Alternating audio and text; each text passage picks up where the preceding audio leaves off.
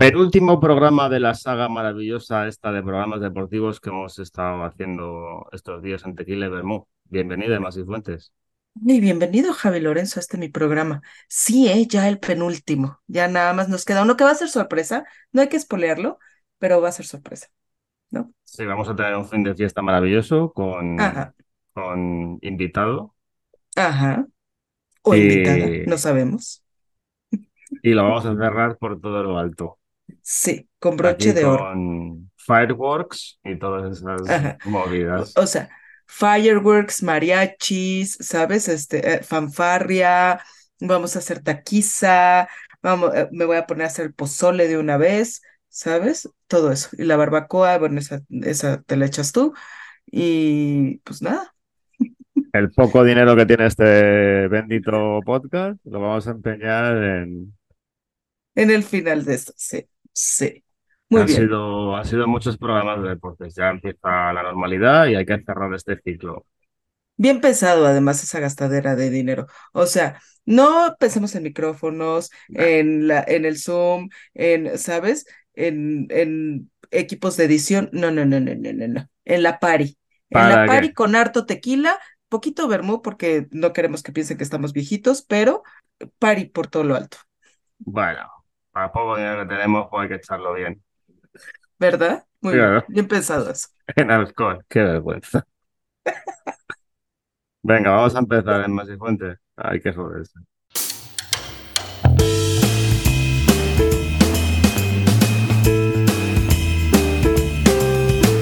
Comienza Tequila y Vermú un podcast transoceánico con Javi Lorenzo y Enma Sifuentes.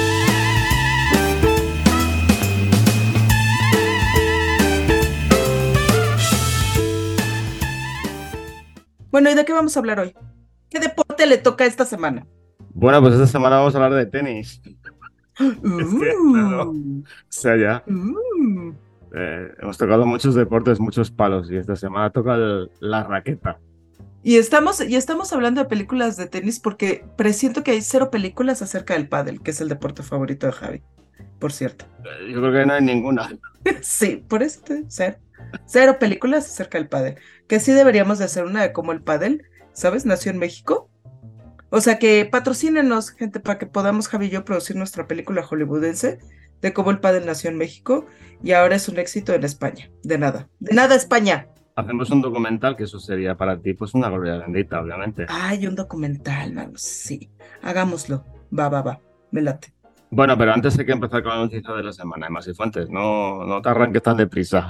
Bueno, vámonos con el chisme, porque ahora sí está bueno esto, ¿eh? El chisme de la semana. Bueno, pues mi chisme de la semana, aparte, bueno, aquí vamos a hablar un poco de María Teresa Campos y de María Jiménez que nos han dejado esta semana. La semana pasada, ¿no? Efectivamente, pero yo quería tratar este tema, no quería dejarlo aquí a colación. Bueno, hemos perdido dos, sí, comunicadoras maravillosas, estupendas en este país. Y bueno, pero para, para que no sea siempre un obituario, te traigo que esta semana pasada también. Hemos tenido ya aquí en España las nominaciones de las películas que nos van a representar en los Oscars. te Campeones está en eso. No, no está campeón. Siento, siento defraudar, no tenemos a campeones. Bueno, tenemos tres películas. Una es 20.000 em, especies de abejas. Yo la he visto, está bien. Está, trata, trata traumas de la infancia y la transexualidad y todo esto que hemos hablado ya en este programa. La siguiente película es Cerrar los ojos, la de Víctor Erice, que, que, esa no he tenido la oportunidad de verla todavía, pero que la veré. Y la última es la de Juan Antonio Bayona, la de la Sociedad de la Nieve. Esa la veré cuando la estrenen en Netflix, porque todavía no está. Y bueno, es un, es un poco como un remake de la película del 93 de, de Frank Marshall, de Diden. Eh, imagino que será pues otra mirada a lo acontecido en el vuelo de la Fuerza Uruguaya 571. Y bueno, a ver, a ver los de la academia que eligen para representarnos y que luego nos represente, claro. Oye, ¿qué, ¿qué, edad tiene Víctor Erice, eh? Por Dios, ¿sigue dirigiendo? Pues sí, sigue dirigiendo. Sí, ya es mayor, ya tiene 80 largos. Sí, 83 años. Y aquí sigue todavía dando el callo. eso es de agradecer. Hay, hay que ver esa de cerrar los ojos, no la he visto. Yo soy fan del espíritu de la colmena, la verdad. Y, y el sol del membrillo, pero, pero sí, no sabía yo. Yo pensé que ya se había muerto, ¿tú crees? pues no, sigue vivo. no, no lo mates. Que, ay, ay, que lo nominen y que, y que se lo gane. Que te iba a decir que dentro de lo de lo bueno que hay en este país han elegido lo mejor porque el resto este año está muy, de, muy de capa caída. Así que es lo mejor que han podido elegir. Y bueno, hasta aquí mi chisme de la semana. ¿Qué tienes para mí, tú, Emma? Ay, yo te tengo el chisme de la semana pasada. que es este exposé que hizo Vulture acerca de las críticas en Rotten Tomatoes que luego es algo que nosotros aquí usamos mucho también para hablar de, no, pues revisé a ver qué, cómo estaba calificada y demás, y al parecer sí hay casas productoras que pagan a críticos para hacer las críticas en críticas positivas en Rotten Tomatoes y así darle un boost a la película. Habla, eh, por ejemplo, de esta película Ofelia, que está protagonizada por eh, la actriz esta que la hace de Rey en Star Wars salió en 2018. Y pues, la película, pues medio mediocre, la verdad, pero tenía unas calificaciones padrísimas, ¿sabes? De los críticos en Rotten Tomatoes. Entonces, que sí hay casas productoras que le meten lana para darle frescura a, a, las, a los reviews, ¿no? Para, a sus películas. Lo interesante del artículo, a lo mejor cuando lo cuando hablas de la premisa de este de este de este investigación de Vulture, dices, Ay, bueno, pues eso, o sea, no me sorprende nadita. Pero hay, es interesante el análisis que hace acerca de la psicología que hay detrás de esta nueva audiencia, que ya no le importa tanto la crítica individual, ¿sabes? esta profesión del crítico de cine se ha visto mermada precisamente por sitios como estos, ¿sabes? En los que no te importa ya lo que un crítico diga o si sigues a un crítico, lo que, lo que amó u odió eh, eh, en, en el año del cine, sino ya es como un colectivo, ¿sabes? De mentes y la crítica se reduce a este, tomates, a palomitas, a estrellitas, a, ¿sabes? A cheques, ¿no? Si está bien, si está mal, a pulgares arriba o abajo. Y se ha olvidado de esta individualidad del crítico. Y a mí eso se me hace súper interesante. En una entrevista menciona una entrevista con Quentin Tarantino en la que dice, yo ya no sigo críticos porque luego me dicen, ay, sí, fulanita de tal es una muy buena crítica, pero yo les pregunto, bueno, ¿cuáles son las tres películas que más amo y cuáles son las tres películas que más odio? Nadie me sabe decir, ¿sabes? Porque a la gente no le importa, no le importa esta crítica detallada e individual, ¿sabes? Antes, cuando teníamos a, grandes críticos, bueno, a mí me gusta mucho Christy Lemire, que ella escribía en, en Associated Press, me gusta eh, lo que hace Matachiti, que también fue en algún momento redactor en el jefe de, de Rotten Tomatoes, eh, y Roger Ebert. Lo que hacía Roger Ebert era espectacular. Entonces, sí me he dado cuenta de la manera en la que he estado siguiendo yo las críticas, que es cierto, que ya no nos estamos yendo a críticos individuales. Ya vemos, nos metemos a la página, vemos cómo está rankeado en Internet Movie Database y hasta ahí, ¿sabes? Pero pregúntame de algún crítico importante de New York Times o algún este o alguien de The Hollywood Reporter o de, de cualquier otro medio que esté especializado en espectáculos y lifestyle y no no resaltan nombres, ¿sabes? Se acabaron estos grandes críticos y mucho tiene que ver con este tipo de sitios. Bueno, yo es que hace tiempo que dejé de leer críticos periodísticos Porque es como dices tú, ya no sabes si están vendidos, si no están vendidos, si están comprados.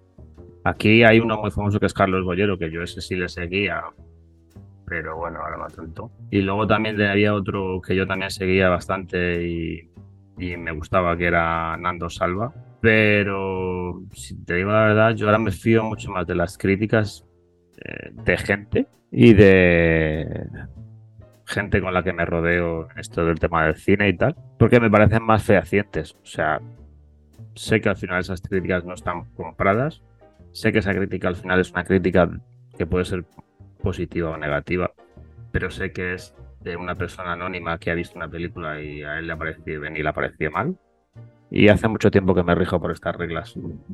Porque ya sí, me ha generado, y ahora con la noticia de Rotten Tomatoes, me ha generado ya una desconfianza. Y ya incluso ni, ni leo, ni, o sea, ni leo críticas, ni escucho críticas, ni nada, simplemente me dejo llevar, me pongo a ver la película que elija y la disfruto, y nada más. Y luego, pues bueno, a mí me parecerá buena, mala, regular, lo que tú quieras. Y lo podemos comentar aquí. Es un conflicto difícil ahora. Ahora están ya como marcados a raíz de esto. Para los críticos que están empezando va a ser una jodienda muy gorda y para los críticos que llevan ya mucho tiempo en esto de la crítica periodística con respecto al cine, pues yo creo que ya les va a sudar la chorra directamente. Ya están de vuelta de todo eso. Así que, bueno. No lo sé, no lo sé, Javi. Creo que sí es importante prestar atención al análisis. Eh, yo no leo críticas para determinar si una película me gusta o no. O sea, eso sería bastante este, eh, irresponsable conmigo misma, ¿sabes? Y bastante idiota, la verdad. Eh, pero sí me gusta leerlas porque me gusta, me gusta tener eh, otra, otro punto de vista de cómo otras personas leen el cine. A mí me gusta mucho el análisis cinematográfico y aprendo mucho de cómo otros lo analizan. Que, que se deja llevar por las críticas lo hace porque es es fácil, ¿sabes? No, no adentrarte en, en, el análisis. Hay personas que les choca que les pregunten por qué les gusta algo. A mí sí me gusta explicar por qué me gusta algo, ¿sabes? Ahí está muy bonita la película. Sí, ajá, pero ¿por qué? ¿Sabes? Y entonces ya es cuando te adentras y, y ese, el saber el por qué, no tanto yo no lo pregunto del por qué para decirle a la, a la persona, ay, a ver, vamos a ver qué tan inteligente eres o si entendiste la película, sino porque me gusta saber cómo funciona pues, su mente, ¿sabes? Y, y me gusta eso de, de, los críticos. Creo que una de las maneras en las que tú puedes determinar si un crítico pues está medio como que vendido o pagado es la profundidad del análisis que hace. Entonces, cuando tú tienes a un crítico como Roger Ebert que te, que te puede aventar ahí, ¿sabes? Un análisis de, de por qué sintió lo que sintió cuando vio la película, por qué le emocionó lo que le emocionó o por qué le enojó lo que le enojó, es cuando sabes que ahí tienes un verdadero crítico que está viendo más allá del, ay, pues sí me la pasé bien, ¿sabes? Entonces, creo que la crítica cinematográfica es algo que no se debe perder, pero para eso estamos en un momento difícil, porque estamos en un momento en el que la gente no lee, para empezar, uno. Dos, la gente tampoco quiere pensar demasiado, ¿sabes? Sino llevarse, llevar, dejarse llevar por el momento, por la experiencia, por la emoción. Ah, me encantó, me gustó, me la pasé muy bien. Ah, pues qué bueno, ¿no? Que Fast and Furious se te hace buenísima película porque te la pasaste bien y te reíste en, en el cine. Por eso está funcionando este tipo de calificaciones, porque es así de, ay, sí, todos vamos a poner que nos gustó, y palomita, y palomita, y palomita, y entonces sitios que engloban este tipo de análisis eh, superficial que está basado nada más en lo que viviste en el cine, eh, están, yo creo que son un detrimento para la industria en general, ¿sabes? Yo es que he tomado la decisión de leer las críticas a posteriori. Y luego me encontraré con críticos con los que estaré de acuerdo y estarán de acuerdo conmigo y críticos con los que no. Y eso es muy saludable. Leeré y diré, ah, pues mira, pues este crítico está en la misma onda que yo. Ah, pues este opina lo contrario. Bueno, pues a lo mejor eso de que opine lo contrario me sirve para hacerle una segunda vuelta a la película y, mirar y encontrar cosas que a lo mejor no he visto en esa primera. Y decir, ah, pues mira, pues este crítico tenía razón y tal. pues eh, mira, maravilloso. Pues todo lo que sea aprender y saber y conocer, pues bienvenido sea. Y ese es mi modus operandi ahora. No lo hago de otra manera. ¿Qué pasa? ¿Nos aventamos con la película de la semana o qué? Ay, sí, vamos al tema de la semana, ¿no? Venga, pues vamos al tema de la semana.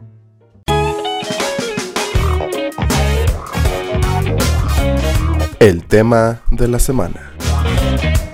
Bueno, más y fuentes, pues ¿qué trae esta semana para The Killer Cuéntanos. Cuéntanos. Tengo una película francesa. Français. Le film français. Que se llama Cinquième Set. T'as l'air fatigué, toi. Donc d'après mes calculs, je peux encore jouer 7 ans. Pardon. Bravo Thomas pour le deuxième tour? Ça va le genou? Thomas Edison donc affrontera Damien Tosso. On a quand même euh, quasiment 20 ans d'écart. Se. No sé, ¿se pronunciará la T? No sé. Bueno, Sankien, Sankien Set. Bienvenidos a la escuela de idiomas de Tequila. Bienvenidos a su Duolingo podcast. Bienvenidos al podcast de Duolingo. La madre que me parió, es que tenemos para todo. adelante, más adelante.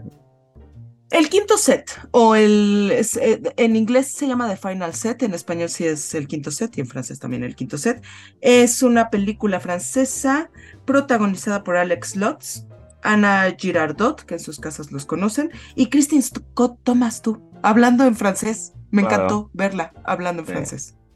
la amo. es muy políglota Christine Scott Thomas. Sí, y, qué maravilla, y qué personaje además. ¿De qué va? Em, eh, trata la historia de Thomas Edison, que me encanta que se llame Thomas Edison, ¿no? Este, Y él era un niño prodigio en el tenis, ¿sabes?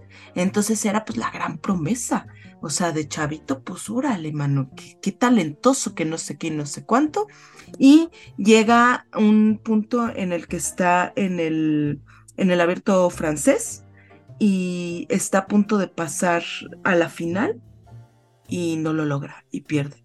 Y ahí como que se va en picada su carrera y ya no logra nada en el tenis. Entonces da clases ahí como que en una escuela, ¿sabes? De la mamá y eso se la pasa pues ganando dineritos aquí y allá, haciendo medio como que torneitos y yendo y viniendo y demás. Ya está casado, tiene una hija y sigue todavía con este gusanito de lo que pudo haber hecho.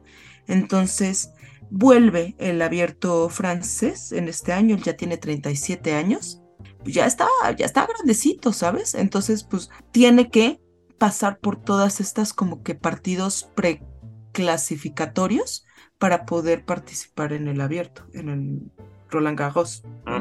Entonces, eh, tiene que pasar por todos estos, pero pues ya está, ¿sabes? Adolorido, tiene la, la, rodilla destrozada, o sea, ya no tiene el agarre de la raqueta o la fuerza para agarrarla, entonces está todo empollado y, ¿sabes? Le sangran las manos al terminar los partidos, ya está cansado y débil, pero necesita, necesita algo a lo que aferrarse todavía en, esta, en este sueño por ser alguien en este deporte que tanto ama. La esposa y la mamá, te digo, que es Christine Scott Thomas, eh, le dicen, pues tratan ahí como que de, ¿sabes? De decirle, no, pues ya para qué, hombre, no, pues estás muy grande, ¿no? Y el cuate tiene además su speech de todos los grandes tenistas, ¿sabes? Que ganaron o, llegaron a la final de un Roland Garros eh, en, eh, después de los 30, ¿sabes? Entonces, hay fulanito con 37, sutanito con 43, no sé qué, no sé cuánto, ¿no? ¿Sabes? Entonces, es esta historia de, uno, creo que sí, resiliencia y dos, de luto, ¿sabes? Porque a final de cuentas, en el proceso, él no está ciego, él sabe, ¿sabes? Que ya no le da el cuerpo. Y creo que sí sabe, sabe que esta es su última oportunidad esta es la última oportunidad y es ese duelo que está viviendo de esta parte de su sueño que va a ya morir, ¿no?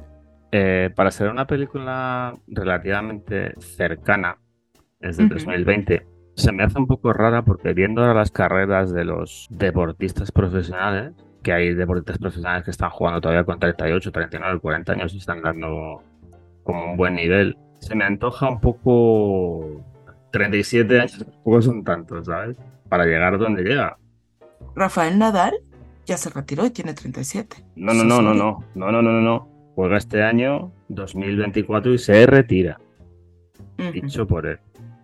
Por eso, 37. Si no es que este llega. O sea, Rafa Nadal está bien, bien conservado, está en formol, pero es que este llega tieso con las rodillas hechas polvo, tal, no sé qué. Bueno, a lo que voy. Me gusta mucho la constancia de esta película. Sí que es verdad que me gusta que no acabe como acaban todas estas películas de superación personal, de que no acabe, de que acabe como acaba. O sea, al final, pues bueno, no lo voy a contar. Pero sí que es una película cercana, es una película entrañable. A mí me gustó bastante. Me gusta mucho Kristen Scott Thomas como está. Y es una película al final de superación y de encontrar un reto en tu vida en el que todavía te ves capaz, aunque estás hecho mierda, de poder hacerlo. Es como... Me gusta mucho el afán de superación de esta película. Y ya te digo, es muy entrañable. Fíjate que sí hay un elemento de superación, pero no, yo no lo veo en el tema, por ejemplo, profesional, porque sí lo está dejando todo y te digo, ya esta es la última que puede dar. O sea, pero es el quinto set, güey, o sea, ya, ¿sabes? Pero ¿sabes en dónde hay superación en lo personal? En su relación con su madre, sobre todo, en esa relación con la madre que pareciera o él como que tuvo esta, esta imagen de la madre que siempre lo buscaba pues perfecto y ganador y triunfador y también en, en esta superación propia de decir eh, no tengo que ser, ¿sabes? Perfecto, solo tengo que seguir intentándolo y creo que ahí es en donde está la resolución, ¿sabes? Esa es la, la superación personal, es, es la, la, la parte fuerte de la película, este remendar las relaciones externas e internas, o sea, su relación con, su, con sus familiares, con su entorno, con sus seres queridos y la relación que tiene consigo mismo. Pues nada más, Fuente, muchas gracias. Estupenda película, ¿eh? Ay, gracias. Muy recomendable. quiero, los quiero, les recomiendo esto porque los quiero. De nada, por mi amor. Vamos a hacer un programa rosa también ahora. Hoy estamos tocando todos los palos. Idiomas, prensa rosa. Es que lo que no encuentran ustedes aquí no lo van a encontrar en ningún sitio. Bueno, voy yo con la mía. Es la película que propició la hostia. Sí. Y, estoy- y no estoy hablando de otra que del método Williams. You want to check on the kids? Let's check on the kids. We got future doctors and lawyers, plus a couple tennis stars in this house. The chances of achieving the kind of success that you're talking about is just very, very unlikely. Okay, you're making a mistake, but I'm gonna let you make it. Watch him hit a few balls. All right. So tell me your names again. I'm Venus. I'm Serena. So what'd you think? Pues sí, Macifuentes, a raíz de esta película se pasó todo el cacao, que ya conoce todo el Ujú. mundo, que no voy a repetir porque ya se repitió hasta la saciedad. Pero sí platicamos de, de, de esta de esta película en la en un episodio que tenemos en Tequila y Vermú. Se los recomendamos, regresen a él, escúchenlo, en la que hablamos acerca de eh, los momentos más infames o polémicos eh, durante los Oscars. Entonces, pues vean. Ah. Eso es. Ay, y que por cierto, aquí en México, la película se llama Ray Richard, una familia ganadora. Qué maravilla. Cómo adoro México, de verdad. Me quejo de España, pero. Bueno, al turrón. Eh, la película no es más que un biopic sobre la vida de Richard Williams, el padre de las famosas hermanas Williams, Serena y Venus, archi multimega ganadoras de Roland Garros, Wimbledon y todos estos torneos del Grand Slam. Y bueno, pues cuenta un poco la vida de, de cómo la sacó de, de las calles de Compton, allí en California, y la llevó al Olimpo del deporte. Pero es que el tío es, es un fenómeno de la Galaxia 4, ¿sabes? O sea, tenía, en la película se ve que tenía los planes ya estrechados que si sponsors, que si entrenadores, que se va al, eh, al, al, mejor entrenador eh, americano para que las entrene y tal, pero es que lo tenía apuntado en una agenda desde antes que, que nacieran las dos, ¿sabes? Bueno, las dos, que tenían otra hermana más, pero esa no pinta ni, ni pincha ni corta, ¿no? ¿sabes? Ajá, sí, no, ni pincha, ni cacha, ni Nada, nada. Y bueno, la película está bien. La verdad es que es esa vuelta de porco a través del afán de superación y de los retos y de elegir el camino que él propio marca, porque es el que él es el que toma todas las decisiones, tanto buenas como malas. Y, y ese, ese, afán de superación de que, sus hijas lleguen al Olimpo, que es lo que consigue. Aparte de eso, la película pues está hecha por y para Will Smith. Es que no hay más vuelta de hoja. O sea, es Will Smith desde el minuto 1 hasta el minuto 118, que es lo que duró la película. Sí, sí, sí, su Vanity Project. Y bueno, pues muy bien, pues muy entretenida, muy disfrutable. Y bueno, hay veces que el señor Williams se te atraganta un poco porque es un poquito. Eh, ¿Cómo lo llamaría yo? ¿Austero? Sí, austero. Pero bueno, está bien la película, es una película entretenida, es una película que merece la pena echarle un par de horas. Y bueno, eh, para saber un poco cómo este tío se lo montó de, de esta manera. Y ya está, poco más de contar. Yo estoy esperando con ansia que Hollywood haga la biopic de, de Serena Williams o de, o de su hermana, ¿cómo se llama? ¿De Venus? De Venus. La de Serena está por ahí danzando ya, ¿eh? Pues ojalá. Porque esta película del Rey Richard es así como de, ¿sabes? Detrás de, todo éxito de una gran mujer hay un gran hombre, ¿sabes? Hay un rey. Hay un rey que la impulsa, ¿sabes? Entonces, sí está, pues sí, sí está padre, ¿no? Este, contar la historia, pues, de, de este hombre que hace, que es la fuerza detrás del éxito de estas mujeres. Bueno, es lo único que puedo decir. Cuando yo me gane mi Oscar como mejor documental, voy a decir todo gracias a Javi. Gracias, Javi. Háganle su biopic. De nada, si Fuentes, ya sabes que por ti lo que haga falta. lo sé, lo sé. bueno, a ver, viejito abuelo cebolleta, ¿qué me tienes?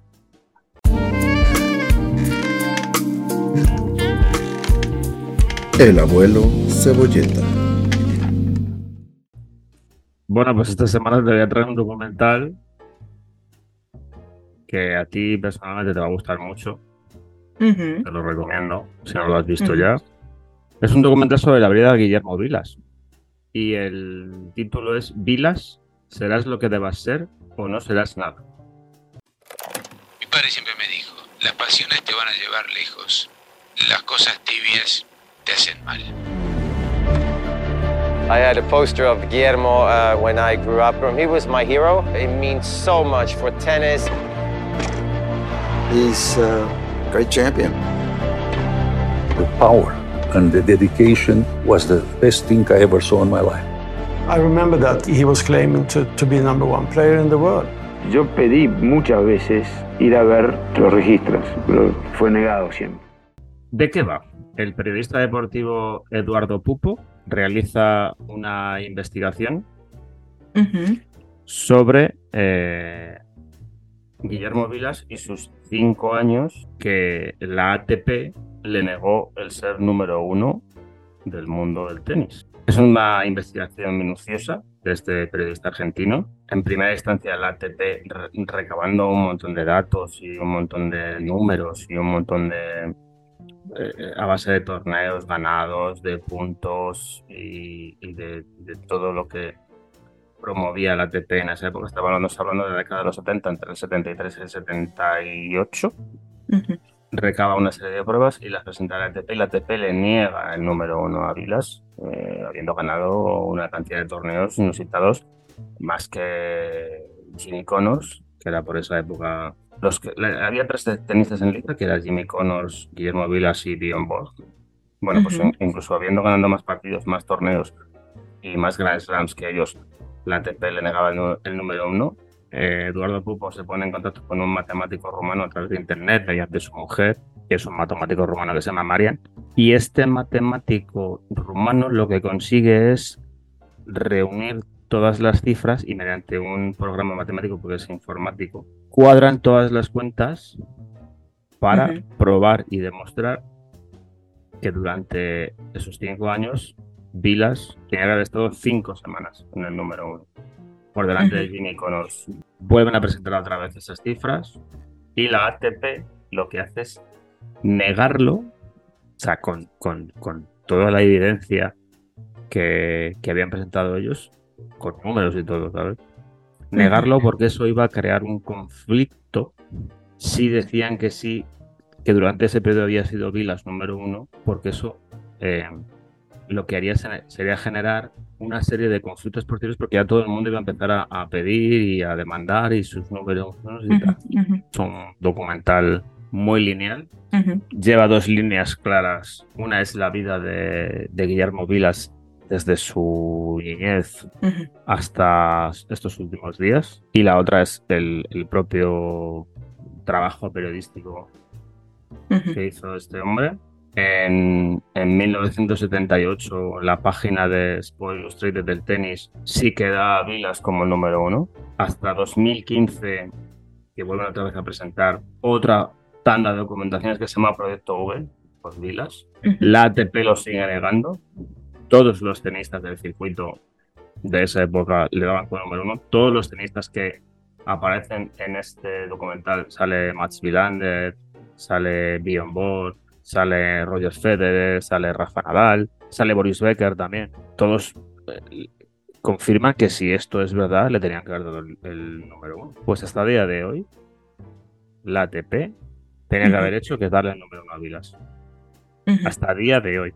A raíz de esto, el documental se vuelve entrañable al final, porque claro, Eduardo Pupo empieza haciendo un trabajo de investigación y lo que pasa es que al final eh, pasan de, ser un trabajo a, una amistad entrañable con, el propio Vilas. Y bueno, y ahí está la pelea todavía.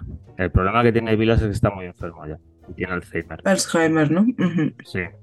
Y ese es el documental. La verdad que está muy bien. A ti te gustará porque es de los que te gustan a ti, de estos de con fotos, con. Con, con harto archivo, ¿no? sí, con harto archivo y todo.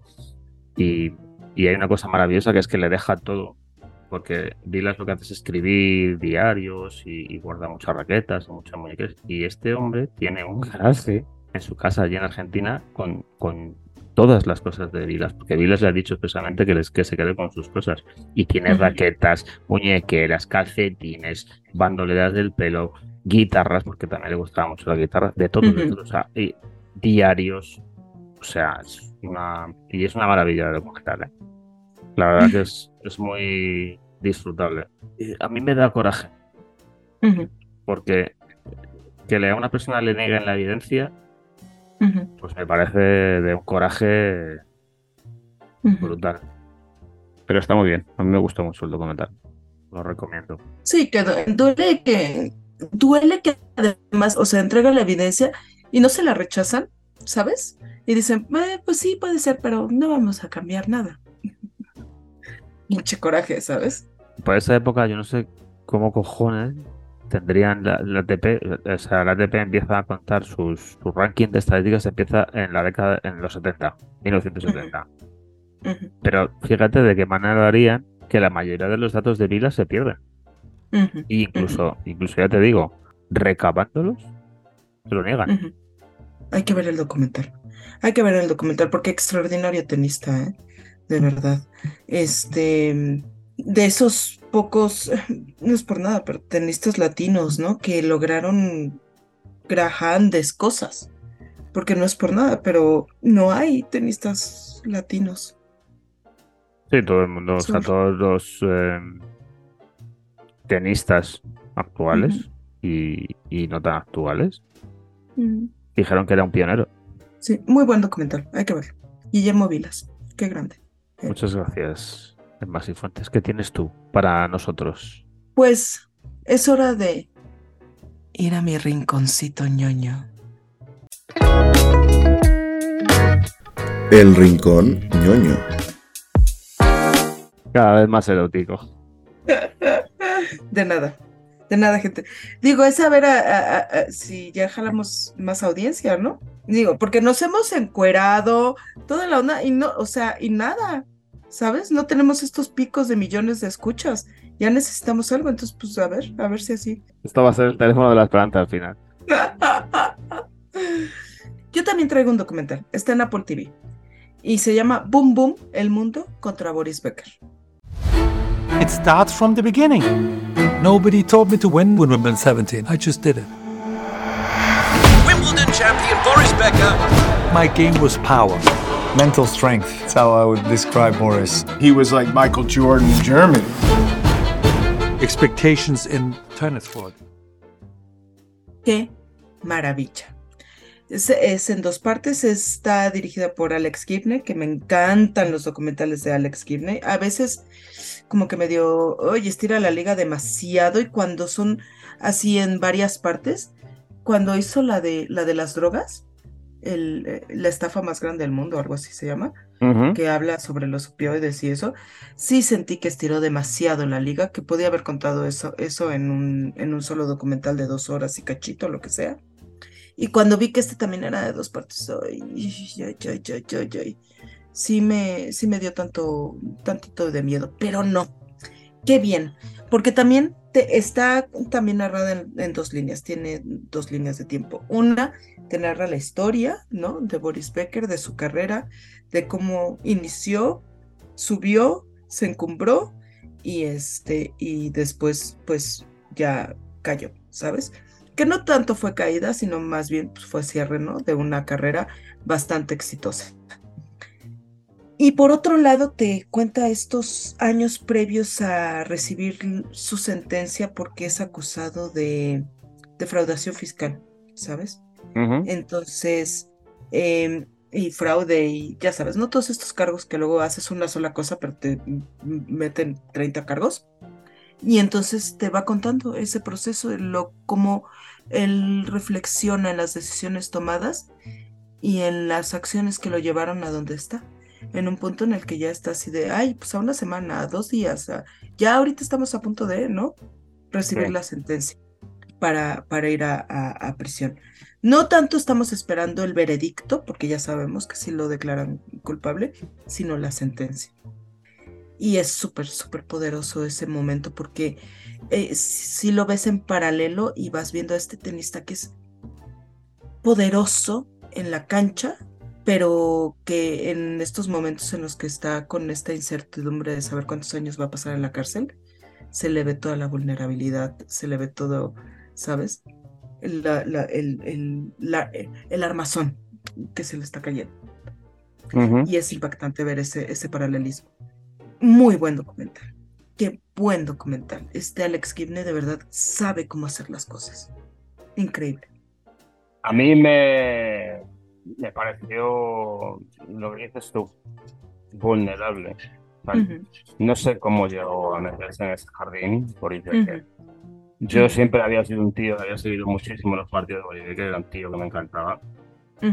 Pero vuelvo a sentir esa pena de cómo un tipo de estas características puede acabar así. Y es eso, otra vez, otro documental de pena otro documental de coraje.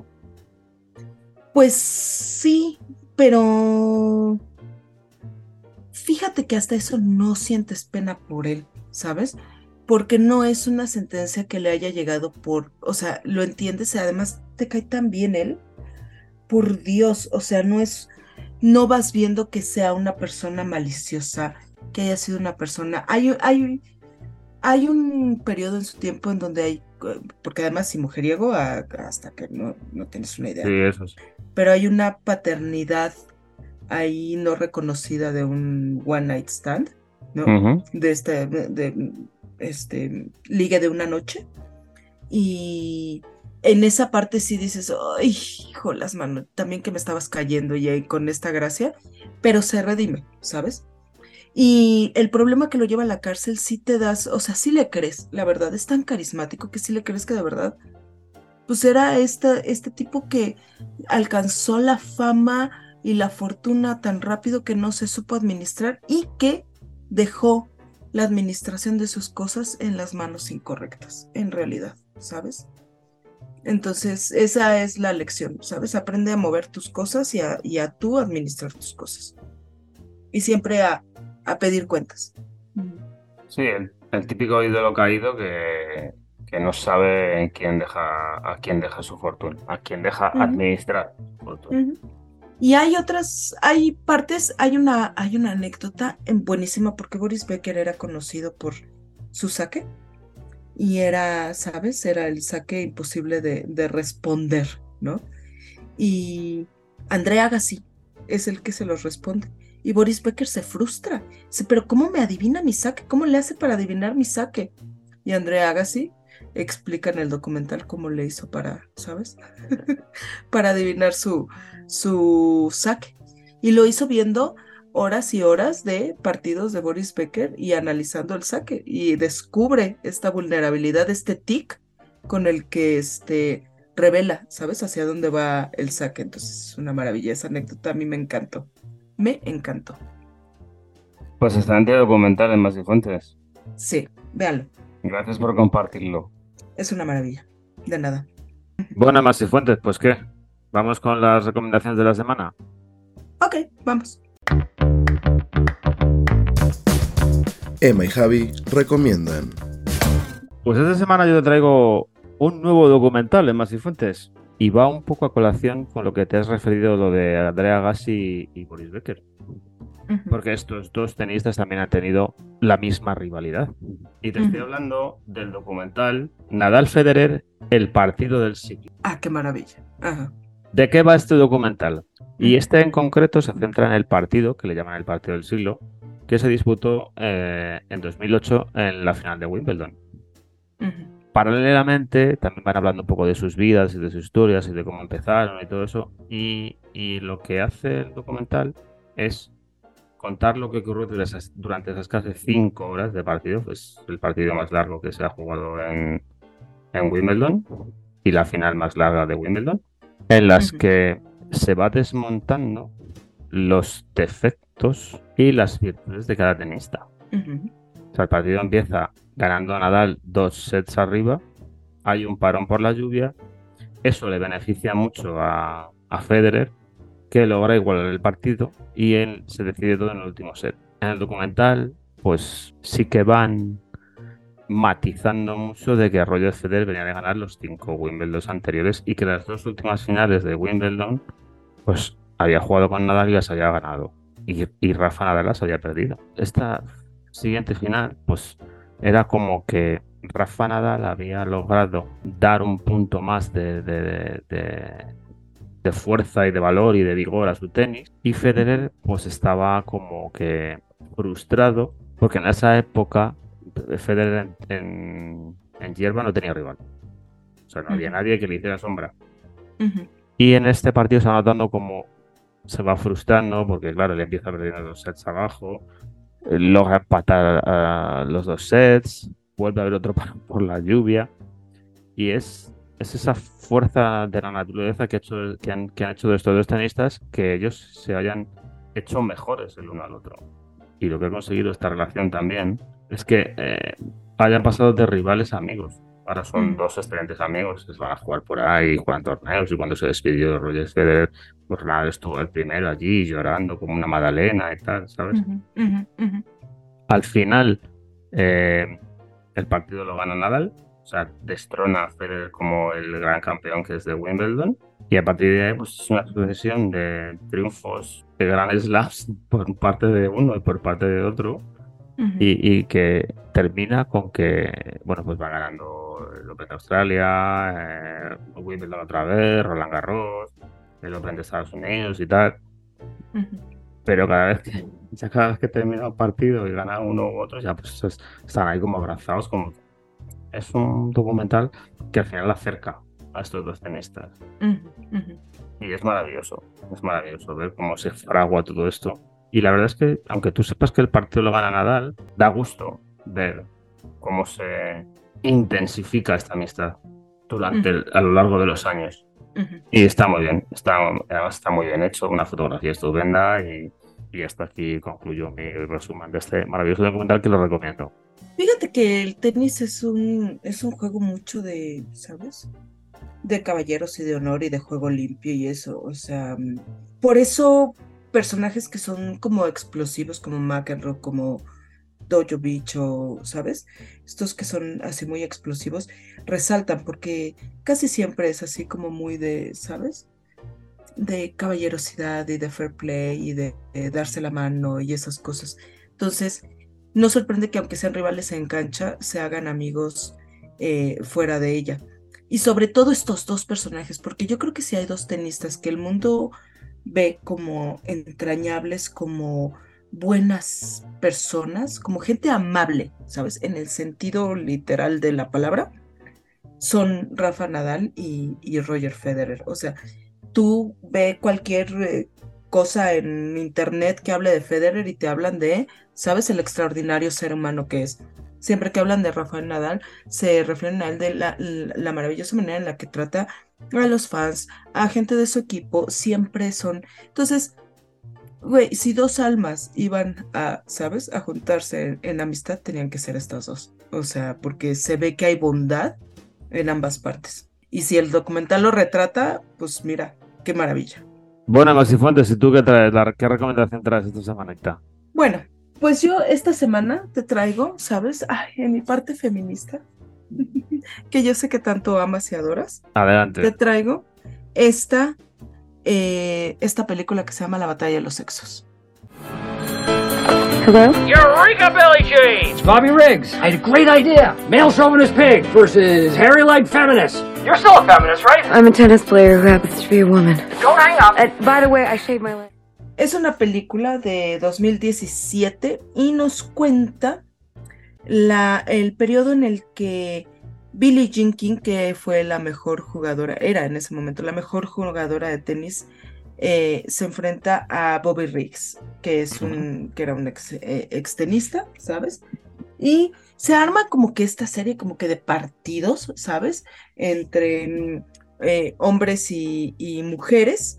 Y el Bobby Riggs, bueno, o sea, con una una actitud un poco como que medio machista y misógina, ¿no? Hablando de que las mujeres lo quieren hacer todo y ahora ya no, y a mí me gustan, a mí yo, amo a las mujeres en la cama y en la cocina, pero pues que no se metan en nuestras cosas, porque si no después los hombres ya no vamos a tener nada más que hacer, ¿no? Ese tipo de, ¿no? De vocabulario.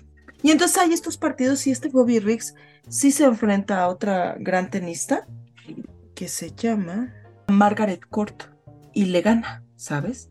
Y entonces empieza, ah, no, pues sí, ahora los voy a que no sé qué, voy a duplicar la apuesta y quien se atreva a enfrentarse a, Bobby Riggs se va a ganar el doble de dinero porque está apostando dinero y no sé qué. Entonces alguien, ¿no? Si alguien va a, quitar a las mujeres, ¿no? Y a ponerlas en su lugar, ese voy a ser yo. Entonces Billy, Billy King, este, acepta. Y pues ya empieza toda esta preparación ¿no? Para este partido. Y de eso va la película, ¿sabes? Como que este momento, esta, esta serie de partidos, estos momentos en los que están eh, ambos tenistas, eso, preparándose, él subestimándola mucho, ella dudando un poco y también dudando y reencontrándose, ¿sabes? Porque es en, un periodo en el que eh, está encontrando su sexualidad a pesar de llevar ya tiempo casada. Entonces, es una película súper interesante acerca de cómo se mediatizó esta batalla de los sexos y cuáles fueron las vulnerabilidades que sacaron cada uno de los, de los protagonistas, ¿sabes? Emma Stone y... Em, ¿Cómo se llama este cuate de The Office? Steve Carell. Eh, Steve Carell. Anda, Steve Carell. Yo esta peli la vi hace tiempo. Ajá. Pero la vi porque era de los directores de Little Miss Sunshine. O sea, me parece una muy buena comedia. O sea, me parece que están muy bien los dos, pero Steve Carell está que se sale. Será misógino, será todo lo que tú quieras, chulo, extravagante, tal, pero es que hace un papel enorme, enorme. Brutal, está brutal. Me gusta mucho cómo está en Steve Carell en esta película. Se lo crees todo. Déjame, por favor, porque en esta película sale Elizabeth Sue. ¡Ah! Y yo tengo que tener aquí mi momento de apreciación. Momento de apreciación. Y nada, pues, pues lo que te decía, una película muy disfrutable, muy entretenida, me gustó mucho. O sea, mm, el, el, el cómo eh, se gesta este partido que atrae al final a tanta gente, casi 50 o 60 millones de espectadores en Estados Unidos. Y, y la, me gusta mucho la desigualdad porque se nota mucho que tiene 50 y tantos años, ver si ella se nota también que tiene 30, ¿sabes? Entonces es como, como que él va muy subidito por, porque aunque haya desigualdad entre ellos, es, un macho alfa. Y se piensa que se la va a llevar de calle y luego, pues bueno, pasa lo que pasa. Ajá. Pero sí que es muy entretenida, es una muy buena comedia. El guion es, es magistral, la verdad, o sea, está tan bien hecho. Tiene sus fallos, no es una película perfecta, no es una obra maestra, pero la historia que cuenta es súper relevante y me encanta. Bueno, pues nada, pues muchas gracias, Emma Cifuentes. Mm, Qué, qué gustito, qué gustito para, el cuerpo. De nada. Que cerramos entonces, ¿no? ¿Sí, no? Pero no sin antes hacer nuestro juego maravilloso. Pues yo digo, te reto a un duelo a muerte con cuchillos. Será duelo a muerte con cuchillos. ¿Duelo a muerte con cuchillos? ¿Qué es lo que piensan hacer? Yo creo que van a pelear con cuchillos. Bueno, Emma Cifuentes, pues esta semana te lo voy a poner súper fácil. Así te lo digo. Pues claro. dices, dices, siempre dices eso y luego me las pones bien difíciles. Siempre gana. En fin. Bueno, a ver. En 30 segundos tienes que decirme todas las películas que puedas de caballos. Tiempo. Puta madre. Caballo de guerra. Seabiscuit. em, y ya me voy a quedar en eso. Este, Black Beauty. Este. eh, eh, el, el, el señor de los caballos, The Horse Whisperer. Eh, eh, ay. Ay, ¿cómo se llama esta? La de Tony Colette, por Dios. Bueno, eh, Secretaire. Eh, Tiempo. Pues has acertado cinco. De la que no sabía. Cinco. Bueno, no está, ya voy mejorando poco a poquito. Bravo. Bravo, México. Semana a semanita. Qué bonito. Qué bonito. Bueno. Muy bien. Venga, sorpréndeme. Espérate, que te voy a decir que tenías aquí unas cuantas. Tenías, por ejemplo, Cry Macho. Ah, ajá. La tenías por ahí, la de Mustang. Ay, la de. ¿Cómo se llama la de Vigo Mortensen? ¿Cómo se llama esa La de película? Océanos de Fuego. Ok. Bueno, ¿qué tienes para mí, Emma Cifuentes? Sorpréndeme. Tienes 30 segundos para nombrarme el mayor número de películas, sino en la que aparezcan, ¿ok? Personajes que sean mamás solteras. Vas.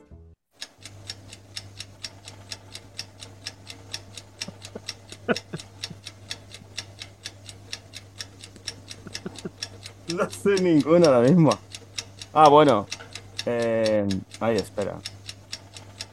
Eh, Erin Brockovich, Ajá. una. Eh, la de Mother, Ajá. dos. ¿Cuál de mod? La de. Tiempo. Lady Bird. Bueno, Ah, la de Lady Bird. Sí, ¿no tiene papá Lady Bird? no, no tiene. Ah. Bueno, la de Mother, No, la, o sea- la de Mother la del Darren Aronofsky. Pero ahí sí tiene marido ella. No es mamá soltera. No, mira, tenías. Bueno, Erin Brockovich sí la diste bien. Jerry Maguire, Chocolate, este, Mejor Imposible. Tienes em, eh, Cadena de Favores. Tienes em, Me quedé en blanco. eh, The Room. Tienes Precious. eh, Forrest Gump. em, varias, varias, varias, varias. Me quedé en blanco, me quedé en blanco, Emma Cifuentes. Eres una estratega. Ay. Bueno, nada. Después de vapulearme, vamos a cerrar el programa. Lea, vamos, ahí vamos empatados, ¿eh? Porque la, la, la semana pasada ganó España. Este es triunfo para México. Vientos. Que me quiero ir a llorar. Viva México, cabrones. Ay, no, no llores. La próxima me ganas tú. Ay, eso espero. Qué alegría me daría. Bueno, señores, señoras, niños, niñas, un placer. Como siempre, como todas las semanas. Aquí, no fallamos. Emma Fuente va a proceder. Bye.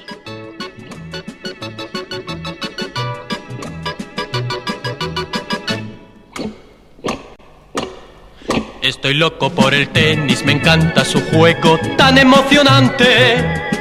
Estoy loco por el tenis, me encanta su ritmo tan electrizante. Estoy loco por el tenis y lo quiero practicar para ver si mañana soy un Santana para triunfar. El juego del tenis va a empezar a prepararse todos que vamos a bailar.